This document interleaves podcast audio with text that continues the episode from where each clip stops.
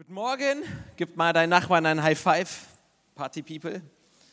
So, das war leise. Dankeschön. Horst. Gib mal Horst mal auch einen dicken Applaus. Vielen Dank. Der Horst ist ein richtiger Held. Der war heute Morgen um 8 Uhr hier. Wann warst du hier? 9, okay. Ah, hättest du gesagt 8, wärst du noch krasser gewesen. Und hat hier aufgebaut und alles. Also richtiger Held. Gib dem nochmal einen dicken, fetten Applaus. So, so, meine Folie müsste jetzt auch kommen hier. So, perfekt. Wir sind ja in einer Predigtreihe Wunder, normal und für jeden Teil 2. Letzte Woche hat ja Konrad gestartet und wir hatten so ein bisschen die Idee, dadurch, dass Transformers heute nicht stattfinden kann, dass wir die Jugend irgendwie einbringen. Und ich saß so die ganze Woche und ich bin echt kein kreativer Kerl, was sowas angeht. Die ganzen Kreativen bei uns sind in der Babyzeit gerade. und, und ich dachte mir so, wie können wir das machen? Aber wir hatten ein paar coole Ideen. Ja, das werden wir, wenn wir die Jugendlichen, wenn wir heute noch auf der Stage sehen. Und was richtig cool sein wird, die Jugendlichen werden am Ende des Gottesdienstes für jeden beten, der, der Gebet möchte. Darauf freue ich mich am meisten. Also da bin ich richtig heiß drauf. Und äh, da glauben wir einfach für dicke, fette Durchbrüche. Amen. Jemand freut sich an, jemand die Jugendlichen zu sehen. So, Schluck getrunken. Ist das Ding fest hier? Keine Ahnung. Egal. So, ich habe eine Bibelstelle dabei. Machen wir es mal hier direkt hier am Start, ja. Das ist einer meiner Lieblingsbibelstellen aus Johannes 14, 12, wenn es um Zeichen und Wunder geht. Ich liebe diese Stelle so. Und ich sage immer so, wahrlich, wahrlich, ne, das ist so eine Wortwahl, die benutzt ja heute keiner mehr. Ja? Ich habe mich noch selten mit jemandem heute unterhalten, der zu mir kam und gesagt hat, wahrlich, wahrlich. Ja? Ich sage immer so, wenn Jesus heute leben würde und das sagen wollen würde, was dort steht, dann würde er wahrscheinlich sagen, ey Leute, ich schwöre, okay, ja, das ist die Bedeutung, ja, ich, ich mein's ernst, okay, auf alles, ja, sagt er.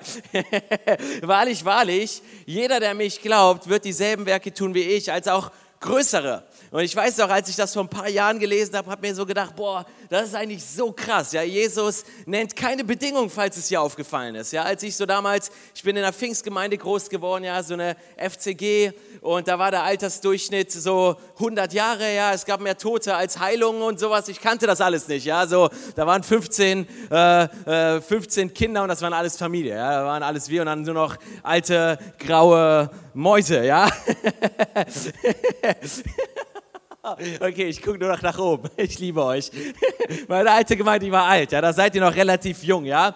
Auf jeden Fall kannte ich das alles nicht, ja. Ich kannte keine Wunder und mein, äh, mein Bild von Wundern war immer so, du musst irgendetwas tun, du musst dich anstrengen, du musst dir auf die, du musst irgendwie geistliche Sachen tun, Bibel lesen, fasten, beten, damit Gott anfängt, durch dich zu wirken. Und so fing dann so, als ich so anfing leidenschaftlich mit Jesus unterwegs zu sein, fing ich an, diese Dinge zu tun. Ja, ich habe mehrmals gefastet im Jahr. Ja, ich habe wirklich einen Lebensstil des Fastens geführt. Ich weiß doch einmal habe ich mir vorgenommen, drei Tage lang nichts zu essen. Ja, und dann äh, hatte ich keine Grundlage, so wie man gesund aufhört zu fasten und wie man dann wieder äh, ins Essen reinkommt. Und dann hatte ich die drei Tage voll. Ja, ich habe nur Wasser getrunken. Mir war kalt. Ich war voll am A, A, A, okay, ja, das A-Wort, ja, ich war richtig fertig, ja. Und mein Vater, äh, der kam dann abends nach Hause, ich habe gesagt, bitte bring mir eine Pizza mit, ja. Mit Gyros, mit Tzatziki und alles drauf. Und dann habe ich gewartet, bis nach 24 Uhr war, ja, 24 Uhr drei, habe ich mir die halbe Pizza reingepfiffen plus Kuchen. Und am nächsten Tag nur noch Bauchschmerzen gehabt. Ja, ich hatte drei Tage lang richtige Bauchschmerzen, weil der Magen nicht funktioniert hat. Ja, du verstehst, was ich meine. Ja, Abfuhrmittel wäre vielleicht hilfreich gewesen, aber damals bin ich nicht auf die Idee gekommen. Ja, und ich habe all diese Dinge getan, um die Kraft Gottes zu erleben. Ja, kennt das einer? Du, du, du, du, du willst Gott erleben in deinem Leben und dann fängst du an zu tun, zu machen, dir in den Hintern zu treten, zu beten, zu fasten, dich einzuschließen in deinem Zimmer. Und all das habe ich getan und ich hatte so richtige Listen. Ja, ich habe mir vorgenommen, ich faste jetzt für mehr Wunder. Ich faste jetzt, dass Leute umkippen, wenn ich für sie bete. Ich faste jetzt, dass, dass, dass Dämonen ausfahren, wenn ich für Leute bete und sowas. Und äh, ist nicht so viel passiert, ja.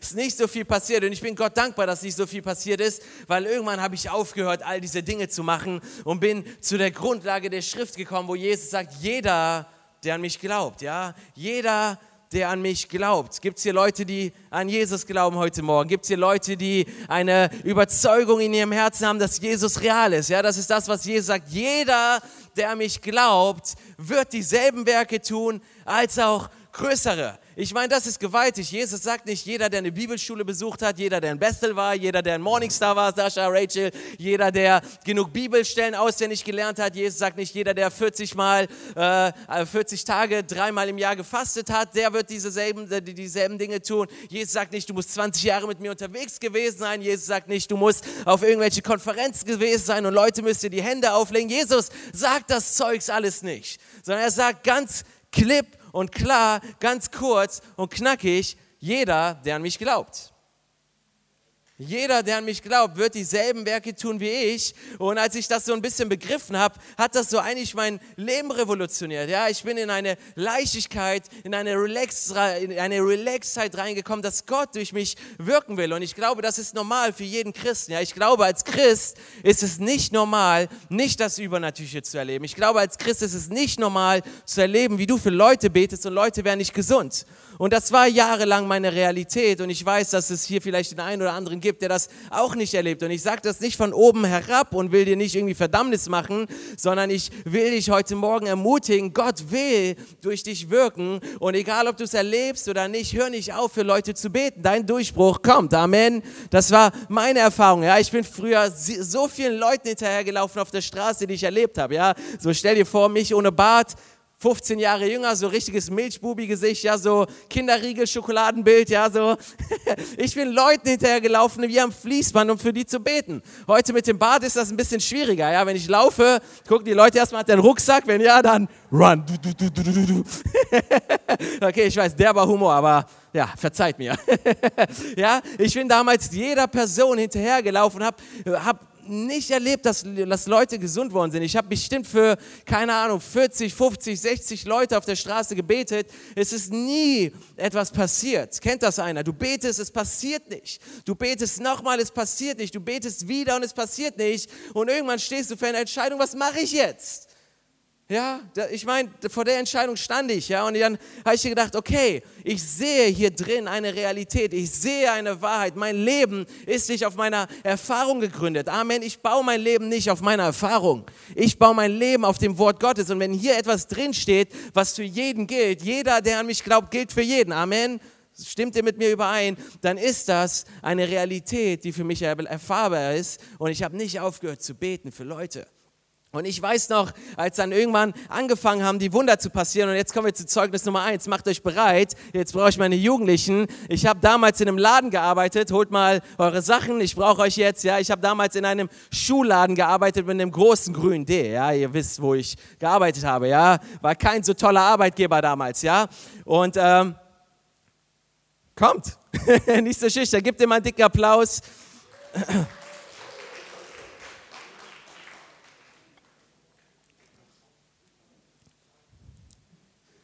So, ich dachte, es klappt ein bisschen besser, wenn ich Zeugnis Nummer eins sage, aber ich kenne das. In der Schule habe ich auch nicht zugehört.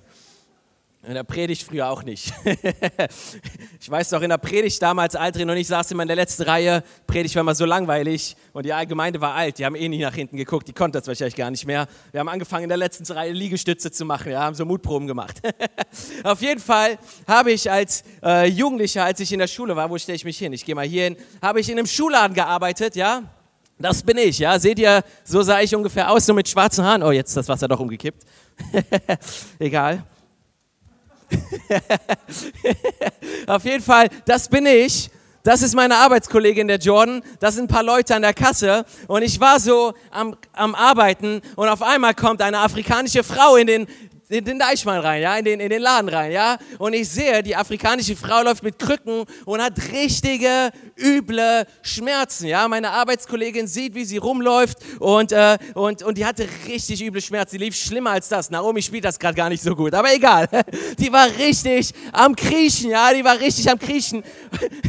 Und ich sehe, ich sehe diese Frau und ich denke mir so, wow, ich will für sie beten. Kennt das einer? Du siehst jemanden und du denkst dir so, wow, ich will für sie beten. Und dann kommt, damals kam bei mir der zweite Gedanke, nee, ich traue mich nicht. Kennt das einer? Ja, du willst für jemanden beten, traust dich nicht und dann fange ich mir an Ausreden zu suchen, warum es gut ist, dass ich nicht für sie bete. Ja, meine Chefin hatte damals gesagt, Hutan, du hast nicht die Erlaubnis für Leute im Laden zu beten. Ja, das war eine Anweisung, die ich hatte und habe mich so hinter meiner Menschenfurcht versteckt, hinter der Ausrede meiner Chefin und habe versucht, so weit wie möglich weg zu sein von der afrikanischen Mama. Ja, so weit es ging. Ja, ich habe mich schön in die Herrenabteilung gesteckt und war ganz weit weg. Und irgendwann kreuzte sie mein Regal und ich so, okay, ich muss jetzt doch für die Frau beten, bin dann zu ihr hingegangen und habe gesagt, Entschuldigen Sie, was haben Sie getan, dass Sie mit der Krücke laufen müssen?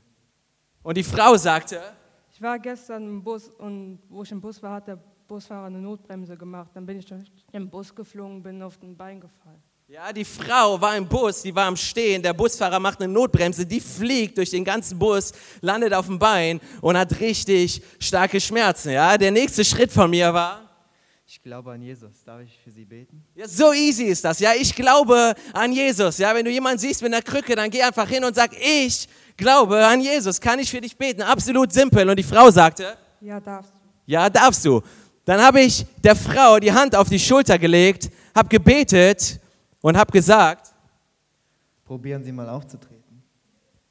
Die Frau probiert es aus, hatte nach wie vor üble Schmerzen, ja. Und ich weiß nicht, ob du das schon mal erlebt hast. Du betest und es passiert nichts. Das ist nicht normal, ja. Das ist nicht normal. Und ich dachte mir so, okay, was mache ich jetzt? Und dann fällt mir ein, Jesus hat einmal, zweimal für einen Blinden gebetet. Kennst du die Geschichte? Ja, da kam eine blinde Person zu Jesus. Frag mich nicht, wie die blinde Person Jesus gefunden hat. Und Jesus betet, der Sohn Gottes betet und die Person sagt, die Menschen sehen aus wie Bäume und Jesus denkt sich so, ich habe die Menschen nicht in ein Bild von Bäumen geschaffen oder von Affen, sondern in meinem Bild, ja. Das heißt, Jesus betet ein zweites Mal für die Person und die Person wird anschließend gesund und wenn Jesus, der Sohn Gottes, das so machen musste, dann beten wir doch gerne noch ein zweites Mal, ja. Das heißt, der kleine 17-jährige Hutan beugt sich hin, legt der Person die Hand nochmal auf den Fuß und betet. Also, Sei, er betet, sei gesund und nimmt dir die Krücke weg und sagt, lauf in Jesus Namen. Und die Frau fängt an, perfekt zu laufen. Meine Arbeitskollegin, die gerade an der Kasse ist und das sieht, kommt überhaupt nicht mehr klar auf ihr Leben. Ja, die ist richtig aus dem Häuschen. Die Leute stehen an der Kasse und die beobachtet nur die Situation mit solchen Augen. Ja, und das war so eins der ersten Sachen, die ich erlebt habe. Gibt der Jugend mal einen dicken Applaus. Ihr habt das super gemacht.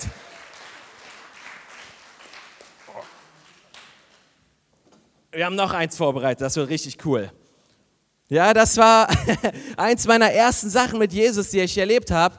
Und da ist eigentlich total simpel, ja. Wir machen es oft so kompliziert, ja. Aber ich glaube, dass wir in jeder Möglichkeit, vielen Dank Ines, ich glaube, dass wir die Antwort auf die Not der Menschen sind. Ja, Jesus sagt uns im Vater unser, wir sollen beten, dass der Himmel auf die Erde kommt, richtig? Nicht alles, was auf der Erde passiert, ist der Wille Gottes, ja? Wenn, weil wenn alles der Wille Gottes wäre, hätte Jesus nicht gesagt, bete, dass der Himmel auf die Erde kommt. Nicht alles auf der Erde ist der Wille Gottes. Und wir sind als Gemeinde, als Christen, sind wir gesetzt an der Stelle von Jesus, um genau dieselben Dinge zu tun, die Jesus getan hat, richtig? Wer mich glaubt, wird dieselben Werke tun wie ich, als auch größere, ja? Das ist unser, das ist ein Teil von unserem Erbe, ja? Das ist ganz, äh, wir waren hier.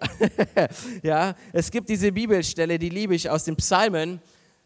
Da heißt es, der Herr ist der Anteil meines Erbes und mein Becher. Ich liebe diese Stelle jedes Mal, wenn ich das lese. Oh, der Herr ist mein Erbe, der Herr ist mein Erbe. Und ich wollte ein paar Minuten einfach mal über unser Erbe sprechen. Ja, ich glaube, ich glaube an Erbe. Ja, ich glaube, dass wenn meine Eltern irgendwann zu Jesus gehen, dann bekomme ich was, richtig? Ich bekomme hoffentlich mehr als ein Haus noch in Jesu Namen segne meine Eltern. Ich bekomme Geld in Jesu Namen, keine Schulden, ja, aber es gibt Dinge, die ich von meinen Eltern bekommen werde, ja. Kennt das einer? Okay, alle ganz beschämt. Ja, man bekommt Dinge, wenn unsere Eltern zu Jesus gehen, ja. Und es gibt dieses Gleichnis von Jesus aus der Schrift, was ich absolut liebe. Das ist das Gleichnis vom Weinberg. Da gibt es eigentlich sehr, sehr wenige Predigten drüber. Ich fasse das einfach mal zusammen. Da gab es einen Typen, der hat einen Weinberg gepflanzt und äh, ist irgendwann verreist und hat Pächter an den Weinberg gesetzt, die Tag und Nacht arbeiten sollten und der ihre Aufgabe war es, von der Frucht des Weinberges dem, äh, dem, dem, dem Inhaber des Weinbergs jährlich zu geben. Und äh, die haben das nicht gemacht, die haben, die haben dem nicht von der Frucht des Landes gegeben und hat sich der Inhaber gedacht, okay, ich schicke meine Diener zu dem Weinberg. Und, äh, und dann werden sie hoffentlich die Frucht bekommen. Und dann sind die Leute da hingegangen und dann heißt es in der Schrift, der eine Diener ist verprügelt worden, der andere ist gesteinigt worden, der andere ist äh, beleidigt worden und er hat nichts von der Frucht des Landes bekommen. Und irgendwann denkt sich der Inhaber des Weinbergs, ich habe eine Idee. Und zwar denkt er sich so, ich schicke meinen Sohn dorthin, meinen eingeborenen Sohn, Bild auf Jesus, ja. Und dann werden sie, die werden Respekt vor ihm haben und werden ihn von der Frucht des Weinbergs geben. Und dann geht der Sohn dahin und dann denken sich die Pächter, die da am Weinberg am Arbeiten sind, sagen sich, guck mal, da kommt der Erbe. Ja, da heißt es, der Erbe kommt zu uns. Und dann haben sie eine geniale Idee. Und zwar sagen sie zu sich, lasst uns den Erben töten und das Erbe wird uns gehören. Und das ist ein Ding, was am Kreuz passiert ist. Der Erbe, Jesus ist gestorben und das Erbe, was Jesus gehörte, ist auf die Gemeinde übergegangen. Ja, das ist eine Prophetie auf das hin, was passiert, wenn Jesus am Kreuz stirbt. Das Erbe, was Jesus hat, wird auf die Gemeinde übertragen. Ja, und mit Erbe, ne, wenn wir da weltlich drüber nachdenken, da assoziieren wir ne, Autos, Geld, Häuser und solche Sachen, Gold, Schmuck mit. Aber die Bibel spricht, wenn sie über Erbe spricht, nicht in erster Form über materielle Güter, sondern wenn die Bibel über Erbe spricht, dann redet sie vom Herrn. Der Herr ist unser Erbe. Als Jesus gestorben ist, ist der Herr zu unserem Erbe geworden. Ja, Jesus ist ein Teil von uns geworden. Ja, was sagt die Bibel? Jeder, der an mich glaubt, äh, falsche Bibelstelle. ja, die Bibel sagt, wir sind ein Tempel des Heiligen Geistes, richtig? Gott ist in uns eingezogen. Das ist das Erbe, was uns übergeben worden ist. Jesus, ein Mann gefüllt vom Heiligen Geist, stirbt. Die Füllung des Heiligen Geistes, das Erbe geht über auf uns. Pfingsten in anderen Worten. Ja, Gott ist unser Erbe und erst mit allem, was er ist, ist er in uns eingezogen. Es gibt keinen Christen auf dem gesamten Planeten Erde, der nicht gefüllt ist mit Gott. Ja, alles von Gott ist in dir. Und dann gibt es so dieses andere Gleichnis, das ich absolut liebe, das ist das Gleichnis vom verlorenen Sohn. Das kennen wir alle. Ne? Ich fasse das jetzt nicht von vorne bis hinten zusammen, sondern ne, wir kennen das. Der Sohn kam zurück nach Hause, nachdem er sein ganzes Leben, in, äh, nachdem, nachdem er sein gesamtes Erbe verschwendet hat, kommt zurück zum Vater und feiert und der Vater schmeißt ein Fest für ihn und, und, und wir wissen, wer sich in dem Gleichnis nicht freut, richtig? Wer freut sich nicht? Das Kalb. Nein, ihr habt recht, der Bruder freut sich nicht. Ja? Der Bruder kommt von der Arbeit nach Hause und er hört Feiern, er hört, er hört Tanzen, er hört eine Party, er hört das Fest, er hört, er hört Freude, Tanz, Musik und, und er ruft einen der Diener zu sich und sagt, hey, sag mir mal, was ist los, was, was, was habe ich verpasst? Und dann sagt der Diener, dein Bruder ist zurück nach Hause gekommen. Dein Bruder, der verloren war, der tot war, ist zurückgekommen. Und dein Vater freut sich so sehr über ihn, dass er ein Fest geschmissen hat. Ja? Und der, der ältere Bruder ist total angestoßen und weigert sich, auf die Party zu gehen. Und äh, der Vater kriegt das mit. Und dann kommt der Vater zu dem älteren Bruder und sagt, hey, was ist los mit dir? Und dann sagt der ältere Bruder, hey Papa, weißt du was? Ich arbeite schon mein gesamtes Leben für dich und du hast noch nie eine Party für mich geschmissen, ja. Das ist Werksgerechtigkeitsmentalität. Das ist, ich faste, damit Gott durch mein Leben tut. Ich bete, damit Gott durch mein Leben wirkt. Ja, ich tue all die tollen geistlichen, christlichen Dinge, die an sich ja eigentlich gut sind, um etwas von Gott zu bekommen. Ja, und Gott sagt, und, er, und genau das sagt er, ich habe mein ganzes Leben für dich verbracht. Ich habe die ganze Zeit für dich gearbeitet. Ich habe mir den Hintern aufgerissen und du hast nie eine Party für mich geschmissen. Und dann kriegt der Vater wahrscheinlich so einen halben Herzinfarkt und denkt sich so, oh meine Güte. Und was sind die nächsten Worte vom Vater? Und ich liebe das, was der Vater zu seinem Sohn sagt. Er sagt, hey, mein Sohn, du bist alle Zeit bei mir. Du bist alle Zeit bei mir. Alles, was mir gehört, gehört dir.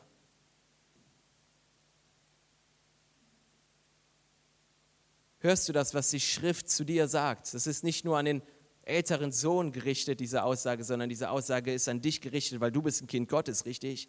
Du bist ein Sohn, eine Tochter Gottes, geschaffen im Bilde Gottes. Diese Bibelstelle spricht zu dir, mein Kind, du bist alle Zeit bei mir. Bist du alle Zeit bei ihm?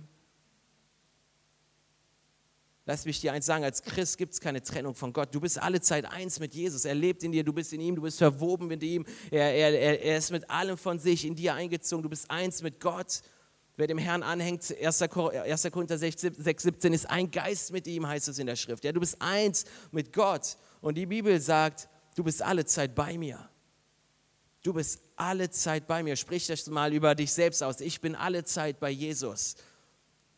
Das war aber trocken, ja. Ich sag nochmal, ich bin alle Zeit bei Jesus. Und was sagt die Schrift jetzt? Weil wir alle Zeit mit ihm sind, gehört alles, was ihm gehört, gehört uns. Alles, was dem Vater gehört, gehört dir. Alles, was der Vater in sich trägt an Herrlichkeit, an, an Kraft, an Macht, an Herrlichkeit, an, an, an, an Barmherzigkeit, an Liebe, all das Zeugs gehört dir.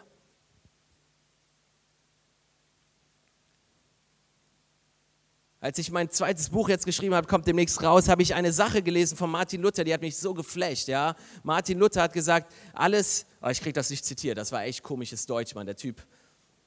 Ich mache es mal in meinen Worten, ja. Der sagt, alles, was Gott gehört, ja, an Freude, an Liebe, an, an Frieden, an Güte, an, an, an Freundlichkeit, ist durch die Einheit, die wir zu ihm haben, ist ein Teil von uns.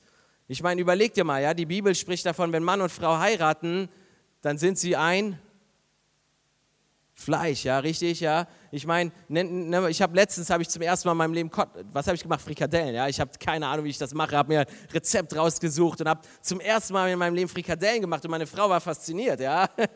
Ich habe mich so richtig männlich gefühlt, ja. Ich konnte was mit Fleisch machen.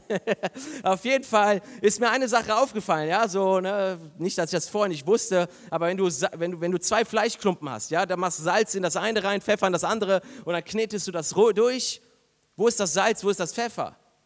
Ist es doch irgendwie getrennt in dem gesamten Fleischklumpen? Nein, es ist durchgemengt worden. Ja, du hast einen Fleischklumpen, da ist beides drin, Salz und Pfeffer. Ja, meine Tochter, die liebt auf den Pommes Ketchup und Mayo zu haben. Ja, kennt das einer? Du liebst Ketchup und Mayo und als Kind mischst du das und dann wird aus Rot und Weiß wird keine Ahnung irgendein komische Farbe, die man nicht definieren kann, ja, je nachdem, ob du mehr Ketchup oder mehr Mayo drin hattest, ja. Und genau das ist das Ding über uns und Gott, ja. Gott und wir, wir sind zu einer Einheit gemacht worden. Alles, was er in dieser Einheit mitgebracht hat, ist jetzt Teil von uns. Alles an Freude, alles an Liebe, alles an Kraft, alles an Herrlichkeit, alles an Kraft, alles an Heilung, Zeichen und Wunder, alles an Majestät, an, an, an Güte, an Freundlichkeit. Er hat es mit, mit in unsere Ehe gebracht. Er hat es mit in unsere Einheit gebracht. Das heißt, du hast Zugang zu all diesen Dingen. Deswegen kann er sagen, jeder, der mich glaubt, wird genau dieselben Werke tun wie ich, als auch größere, weil es ist da. Es ist da, du hast Zugang dazu, ja? Du hast Zugang, weil der Herr dein Erbe ist. Er ist zu deinem Erbe geworden. Alles, was er trägt, alles, was er hat, ist Teil von dir geworden. Und weil das war, ne, oder nee, lass uns mal anders machen, ich hole mal die nächste Folie. Ja, ein bisschen kompliziert mit Folien. Ich habe das nur gemacht, weil es so nett ist in den letzten Wochen mit den Folien, oder? Ich genieße das so. Muss ich nichts mehr aufschlagen, nichts mehr mitschreiben, ja? ja, das Evangelium dreht sich nicht um Mangel, sondern um Fülle. Ja, wir sind so als Christ, ich war jahrelang so mangelgetrieben, ja? Ich war so davon überzeugt, dass ich Dinge, die ich in der Schrift lese, irgendwie auf irgendeine Form und Art und Weise mir ergattern muss durch meine Werke. Ja, ich dachte immer, mir fehlt etwas und ich muss etwas tun, damit diese Dinge in mein Leben kommen. Ich habe gedacht, ne, Fasten und so muss ich tun, damit Gott mir gibt. Heute habe ich verstanden, der Herr gibt seinen Kindern im Schlaf. Ich faste im Schlafen. Ja, ich, ich gehe abends bewusst ins Bett, lege mich hin und ich faste und es ist ein vor dem Herrn wohlgefälliges Fasten weil der Herr gibt seinen Kindern im Schlaf. Ja, ich faste zwischen den Mahlzeiten. Ich kann das richtig gut. Ja, zwischen den Mahlzeiten zu fasten hat mit sehr viel Disziplin zu tun. Ja, ja, ich mache das alles nicht mehr. Ja, weil ich habe eine Sache verstanden: Das Evangelium geht nie, drehte sich nie um Mangel. Ich habe keinen Mangel mehr, seitdem ich mit Jesus bin. Sondern was sagt die Schrift? In Christus, 2 Kolosser 2, Vers 8 und 9. In Christus ist die gesamte Fülle Gottes. In Christus ist alles von Gott, schreibt die Bibel. Ja, Jesus trägt alles vom himmlischen Wesen des Vaters. Ja, Jesus trägt das perfekte Wesen Gottes. Alles von Gott ist in Jesus drin. Ja, in Jesus ist die gesamte Fülle der Gottes Kolosser 2,8. Und was heißt es über uns? Und wir sind in Christus zur Fülle gebracht. Wir sind mit demselben Wesen, mit derselben Substanz gefüllt, die in Jesus war. Kann ich mal ein Amen hören? Alles, was in Jesus war, ist jetzt in dir, weil du eins bist mit Jesus. Alles an Kraft und Macht und Herrlichkeit, was in Jesus war, ist in dir. Das heißt, wenn du jetzt in die Schrift schaust und von Jesus liest, dann liest du nicht in erster Stelle nur von Jesus, sondern du liest gleichzeitig auch von dir. Weil dieser Jesus lebt in dir, richtig? Das heißt, wenn Jesus all die Dinge hier im, im, in der Bibel getan hat, dann ist das nicht ein historisches Dokument, was wir uns einmalig durchlesen oder wenn wir Bibeltreuer sind, zweimal. es ist kein historisches Schriftstück, sondern die Schrift zeigt, was dir möglich ist. Das Leben von Jesus, was wir hier lesen, die Wunder, die er getan hat, es ist eine Prophetie auf das, was durch ihn durch dich möglich ist. Es gibt doch diese Bibelstelle in Offenbarung, da heißt es, das Zeugnis von Jesus ist der Geist der Prophetie. Ja? Schon mal gelesen? Ich glaube, das ist Offenbarung 20 irgendwas oder sowas, keine Ahnung. Da heißt es, der Geist, das, das Zeugnis von Jesus ist ein Geist der Prophetie. Ja? In anderen Worten, wenn man das runterbrechen will, ein bisschen simpler, die Schrift sagt, dass die Zeugnisse von Jesus prophezeien. Ja? Das Zeugnis von Jesus ist ein Geist der Prophetie. Die Zeugnisse prophezeien. Und ich habe irgendwann mal über diese Bibelstelle nachgedacht und es gibt ein exzellentes Buch von Bill Johnson über nur diese Bibelstelle. Und ich habe so drüber nachgedacht und habe mir gedacht, so, aber was ist das Zeugnis Gottes, ja? Und äh, ich war am überlegen, ob ich Bill eine E-Mail schreibe, weil das nicht in seinem Buch drin war und das recht gut ist. Äh, aber habe ich nicht gemacht. So. Ich dachte, ich bleibe demütig. ja. Als ich drüber nachgedacht habe, über das Zeugnis von Jesus, ich habe mir die Frage gestellt, was ist das Zeugnis von Jesus? Hat der Heilige Geist zu mir gesagt, es sind die Evangelien. Die Evangelien zeugen vom Leben von Jesus, richtig? Wir lesen Zeugnisberichte, Augenzeugen, die vom Leben von Jesus berichten. Das Zeugnis von Jesus prophezeit, die Zeugnisse, die wir lesen, prophezeien über dein Leben und über dich, was möglich ist für dich. Ich habe dann angefangen, über meine vier Evangelien zu schreiben. Lies die Evangelien mit dem Bewusstsein, dass dieser Jesus in dir lebt. Und da möchte ich dich ermutigen, fang an, die Evangelien so zu lesen. Dieser Jesus lebt in mir. All die Dinge, die wir hier drin lesen, sind Prophetien auf das hin, was er durch uns tun möchte. Das heißt, wenn du hier drin liest, dass Jesus die Kranken geheilt hat, dann ist das nicht so, okay, das ist für meinen Pastor, das ist für Reinhard Bonke, der jetzt beim Herrn ist, das ist nicht für meinen Nachbarn, sondern diese Zeugnisse sprechen dich an. Gott will diese Dinge durch dich tun. Gott will durch die Zeugnisberichte der Schrift deine Augen öffnen für eine Realität, die für dich möglich sind, ist. Er will dir zeigen, was du tun kannst durch Christus in dir. All die Dinge, die wir lesen, sind möglich für dich. Du kannst diese Dinge erleben. Und was ich früher halt immer gedacht habe, ist, ich muss mich jetzt bemühen und Dinge tun, damit Gott kommt, damit er ein bisschen mehr kommt, damit er, kennt einer das Gebet, Gott, ich will mehr von dir? Betet das einer?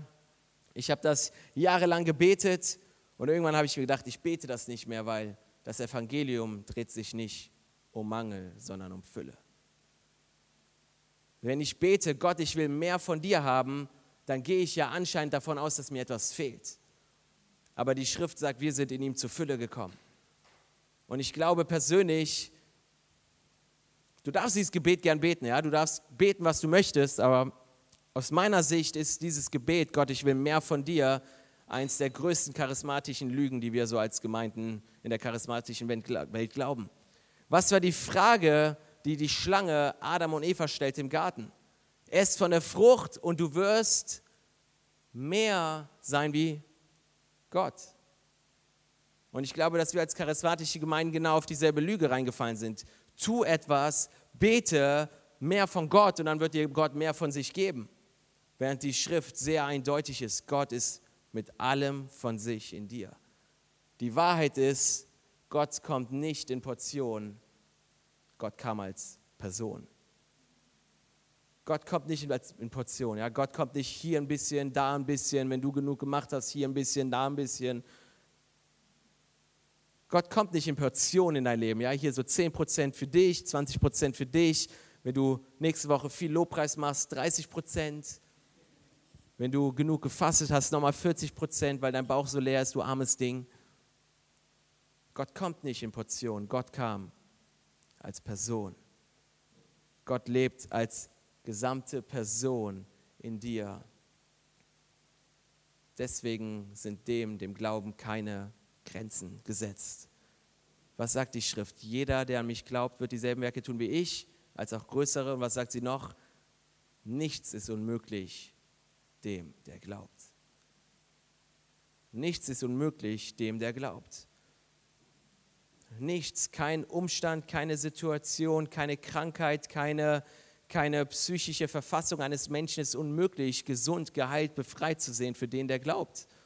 Und du glaubst, richtig? Ich meine, lass, uns, lass mich mal eine Trickfrage stellen. Ich liebe diese Frage. Ich weiß, dass ich sie schon mal gestellt habe hier irgendwie vor einer Weile mal. Aber was ist das größte Wunder im Reich Gottes? Ist es Brotvermehrung? Ist es Tote aufzuerwecken? Ist es Blinde geheilt zu sehen? Was ist das größte Wunder im Reich Gottes? Errettung? Richtig. Errettung, sind wir uns alle einig, Errettung ist das größte Wunder im Reich Gottes? Kann ich mal ein Nicken sehen? Ist Errettung größer als Brotvermehrung? Ist Errettung größer als Krankenheilen? Ja? Weil es gibt ja dieses Ding, ich habe zu, hab zu wenig Glauben, um die Kranken gesund zu sehen, ja? Also Errettung ist größer als Krankenheilung, ja? Wer von euch hatte genug Glauben für seine Errettung? Wer hatte genug Glauben für seine Rettung? Sollten alle Hände hochgehen. Wir hatten alle genug Glauben für unsere Rettung, für das größte Wunder im Reich Gottes. Es gibt kein Wunder, was größer ist als Errettung, richtig? Du hattest genug Glauben für Errettung. Das heißt, du hast genug Glauben, um einen Blinden geheilt zu sehen. Du hast genug Glauben, um einen Rollstuhlfahrer aus dem Rollstuhl aufzuziehen, rauszuziehen. Du hast genug Glauben, um für deinen Nachbarn zu beten, der Rückenschmerzen hat und ihn geheilt zu sehen. Du hast genug Glauben für einen Kranken auf der Straße mit Krücken, ihn anzusprechen und geheilt zu sehen. Du hast genug Glauben, weil du genug Glauben für das größte Wunder im Reich Gottes hattest. Nichts ist unmöglich dem, der glaubt. Du kannst mit solchen Augen durch die Stadt laufen, aber du kannst mit offenen Augen, mit, mit wahrheitsgetrimmten Augen des Evangeliums in jede Situation hineinschauen und wissen, ich bin die Antwort, weil nichts ist unmöglich dem, der glaubt. Das ist die Art und Weise, wie ich für Leute bete. Weißt du, ich habe schon Leute aus dem Rollstuhl gerissen und musste sie wieder reinsetzen. Aber es hat nichts geändert an der Wahrheit, an der Realität, die ich in der Schrift lese, dass alles möglich ist, ist dem, der glaubt. Alles ist möglich. Alles ist möglich, dem, der glaubt. Und mein Gebet ist, dass du hier rausgehst und genau das über dich selbst glaubst. Alles ist mir möglich. Es gibt keine Krankheit, die unheilbar zu heilen ist für dich, weil Jesus in dir lebt. Es gibt keine, keine Bedrückung im, in der Psyche oder in der Seele eines Menschen, die ich nicht befreit sehen kann, weil Jesus in mir lebt. Jesus lebt in dir mit seiner gesamten Fülle, mit seinem gesamten Wesen als gesamte Person. Jede Person, die zu Jesus kam in der Schrift, wurde gesund. Jesus hat nie einen Kranken weggeschickt, falls, es, nicht, falls, es, falls es dir noch nicht aufgefallen ist. Jesus hat jede Person in der Schrift geheilt, ausnahmslos. Der Herr ist unser Erbe. Das ist das Erbe der Gemeinde, zu erleben, wie jede Person, für die wir beten, gesund, befreit, wiederhergestellt wird. Das ist die Herrlichkeit auf der Braut Jesu. Das Erbe, das der Vater, das der Sohn uns anvertraut haben. Das darf zu unserer Realität werden. Erlebe ich das? Erleben wir das als Gemeinde? Auf keinen Fall. Aber wir sehen eine Realität und wir jagen diesem Ziel nach und beten so, als wenn wir schon da wären. Amen.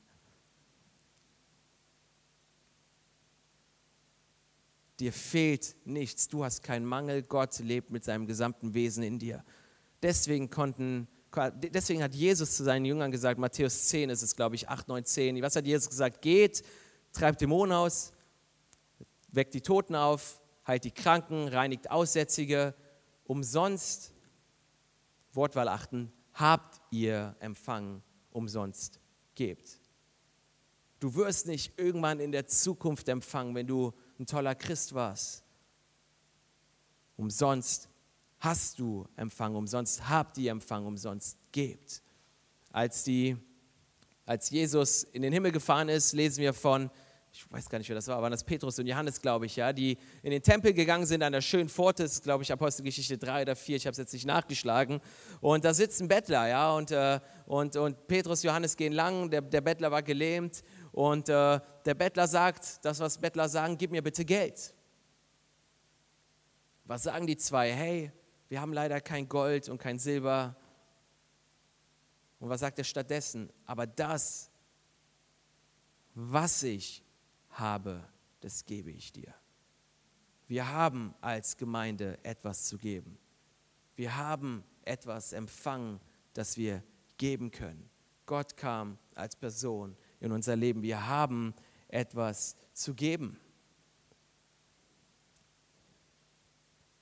Und dann, was haben sie zum Bettler gesagt? Schau mich an, sagt Petrus, richtig? Schon mal gelesen? Sieh, sieh mir in die Augen. Als ich mal so drüber nachgedacht habe, ist es so genau das Gegenteil, was wir heutzutage machen. Gott, Gott halt dich, schau auf Jesus. Ich war das nicht, das war Jesus. Weißt du, du bist eins mit Jesus. Du kannst gar nicht benennen, wo dein Ende und wo dein Anfang ist. Du bist eins. Der Typ weiß, Petrus weiß, Christus lebt in mir.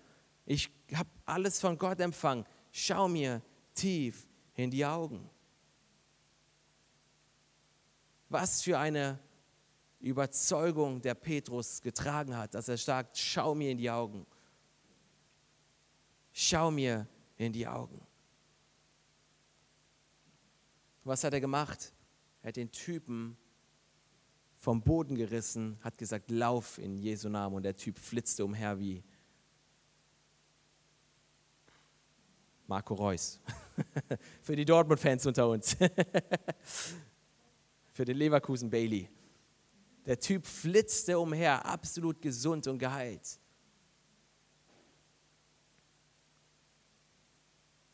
Warum? Weil er etwas zu geben hatte. Du hast etwas zu geben. Wir als Gemeinde, wir haben etwas zu geben. Jetzt kommen wir zu Zeugnis Nummer zwei. Ich brauche euch.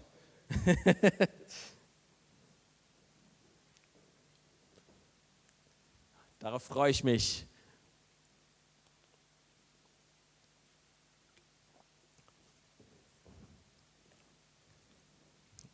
Kannst du mir kurz helfen? Oh, schaffe ich alleine. okay, wir brauchen den ganzen Platz. Wir waren ja vor ein paar Jahren auf einem Mission Trip in Sri Lanka. Und äh, lass mich mal die Rollen hinkriegen.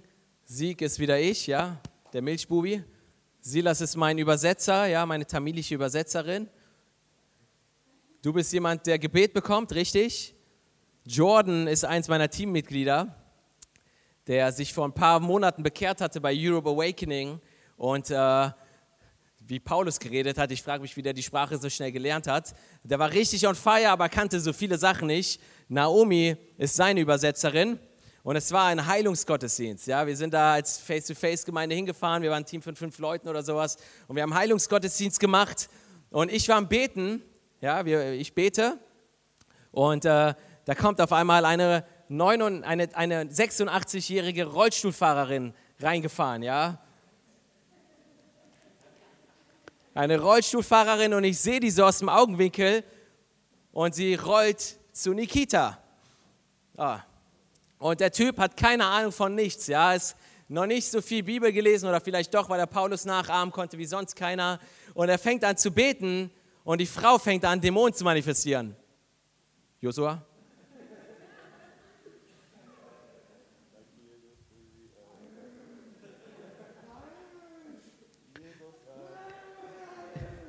Die fängt an, Dämonen zu manifestieren. Das sah genauso aus, ja? und Nikita hat sowas noch nie erlebt. Und er fängt an zu beten. In deine, äh, in deine Hände lege ich ihren Geist, Jesus, äh, lass sie bei dir im Frieden ruhen und ähm, ja, äh, ja, genau sowas. Der Typ hat gedacht, die stirbt gerade. Hat nicht gecheckt, dass das Dämonen sind, die manifestieren. Hatte keine Ahnung, was das ist und fängt an zu beten, dass sie in Frieden ruht. Kein Scherz, er hat das wirklich gebetet. Ruhe in Frieden. Er hat mir das abends erzählt im Zimmer. Ich lag auf dem Boden vor Lachen. Ich konnte nicht mehr. Ja? Die, der, der, weißt du, Heilungsgottesdienst und er betet, stirb. Empfangen sie mit offenen Armen. Ich sehe die Situation. Die Person ist, glaube ich, gesund geworden. Danke, Chris. Und äh, gehe mit meiner Dolmetscherin dahin und ähm, weißt du, wir sind in Sri Lanka hinduistisch, buddhistischer Glaubensüberzeugung und ich fange hier an, von Jesus zu erzählen und wir beten etwas wie Sei frei in Jesus Namen. Und die Frau wird frei, ja, die Dämonen fahren aus, die wird, die wird friedlich, der, die, der Frieden Gottes, sie wird frei.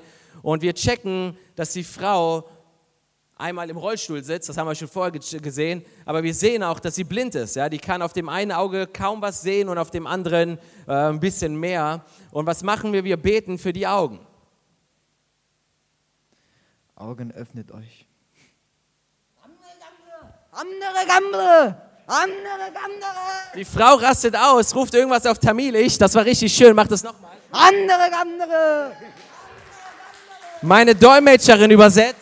Die Frau, sie kann sehen, sie sagt, sie kann sehen. Die Frau rastet richtig aus. Meine Dolmetscherin übersetzt, sie kann sehen, sie kann sehen. Sie sagt etwas wie, ich kann endlich wieder Bibel lesen und sowas. Ist immer noch voll am Ausrasten. Und dann packen wir sie an den Händen. Steh auf in Jesus Namen. Steh auf in Jesu Namen. Die Frau fängt an zu laufen. Ich sag zu Nikita, Los, lauf sie jetzt her, damit er nicht irgendwie hinfällt. damit sie nicht hinfällt, die Frau, 86 Jahre, läuft durch den Gottesdienstraum, Nikita ihr hinterher, damit sie bloß nicht fällt und doch noch bei Jesus landet. Und die kam Rollstuhlfahrend, dämonenbesessen, blind in den Gottesdienstraum rein. Und so schaute ihr Ausgang aus. So ist sie rausgegangen. Dankeschön. Vielen Dank, Jugend. Gebt dir nochmal einen dicken Applaus allen.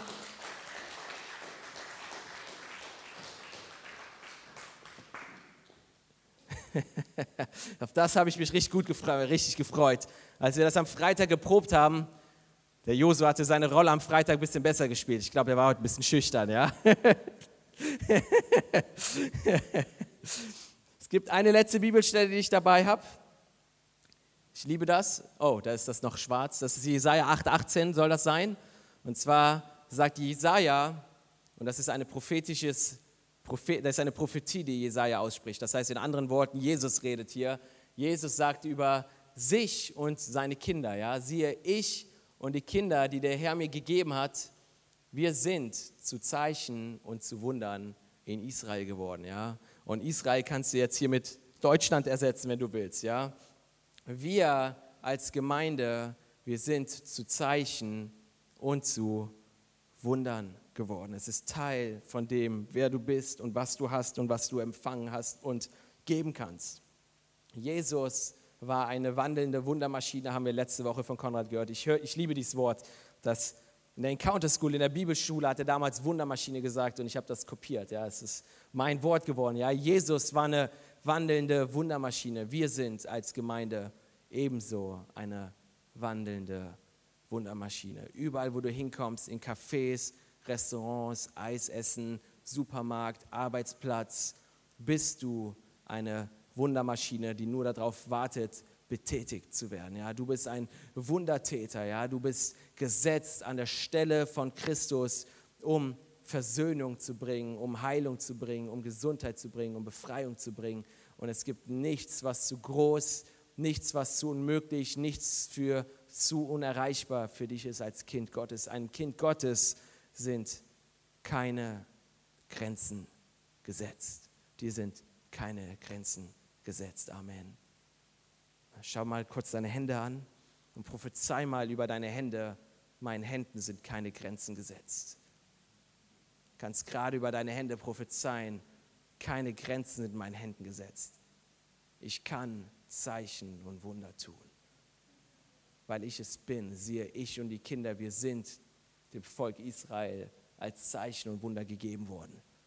Du bist ein Serientäter, der nicht Leid und Zerstörung bringt, sondern Heilung, Befreiung und Wiederherstellung. Du bist ein Serientäter. Amen. Danke, Jesus. Lass uns Jesus mal einen dicken Applaus geben. Wir haben zehn vor.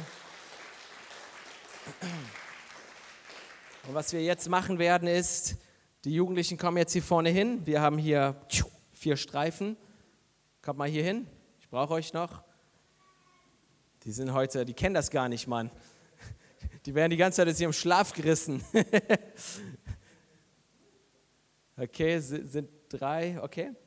Was ich jetzt mache ist, ich werde den dreien hier die Hände auflegen, weil wir glauben, dass durch Hände auflegen Dinge aktiviert und freigesetzt werden können. Und wenn du hier bist heute Morgen und ein körperliches Leid hast, deine seelische Verfassung nicht so atemberaubend ist, du in irgendeinem Bereich Befreiung erleben möchtest, dann ist das hier mein Ministry-Team heute Morgen. Ja? Diese drei Helden, gib denen mal einen richtig dicken Applaus. Das richtige Helden. Ich bin so, so stolz auf die.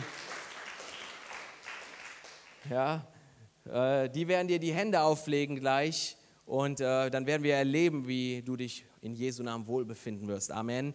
Und zwar haben wir hier noch eine Linie geklebt. Der Auftrag war, mehrere zu legen. haben die nicht gemacht. Wir wollen ein paar Corona-Regeln einhalten, ja, Abstand und sowas. Ich weiß, der eine schüttelt den Kopf, der andere nickt mit dem Kopf. Mir ist es egal. Auf jeden Fall machen wir das. Äh, du darfst dich dann, wenn hier gebetet wird, darfst du dich an die Linie dahinter stellen und dann kannst du dir eine 1 Meter Linie oder anderthalb Meter Linie dahinter nochmal im Kopf denken und dann werden die für dich beten und wir glauben, dass Jesus heute durch diese drei wunderbaren Männer wirken wird. Amen. Vielleicht streckt ihr mal eure Hände zu den dreien aus. Ich ziehe meine Maske an an dieser Stelle. Dreht euch mal zu mir oder kommt mal hier an die Bühne.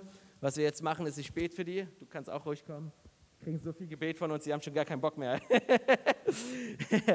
ja, betet ihr mit. Ja, wir beten jetzt, dass, dass Jesus sie aktiviert, um diese Dinge zu erleben, von denen wir gerade gesprochen haben. Jesus, ich danke dir für diese drei Helden und in Jesu Namen, Vater, setzen wir jetzt einfach deine Kraft in den dreien frei, Jesus. Wir danken dir, dass du sie gebrauchst, um Zeichen und Wunder zu wirken, Jesus, um deine Herrlichkeit freizusetzen, Jesus. Ich danke dir für die Gabe der Heilung, für die Gabe der Wunder, für, für Befreiung in Jesu Namen.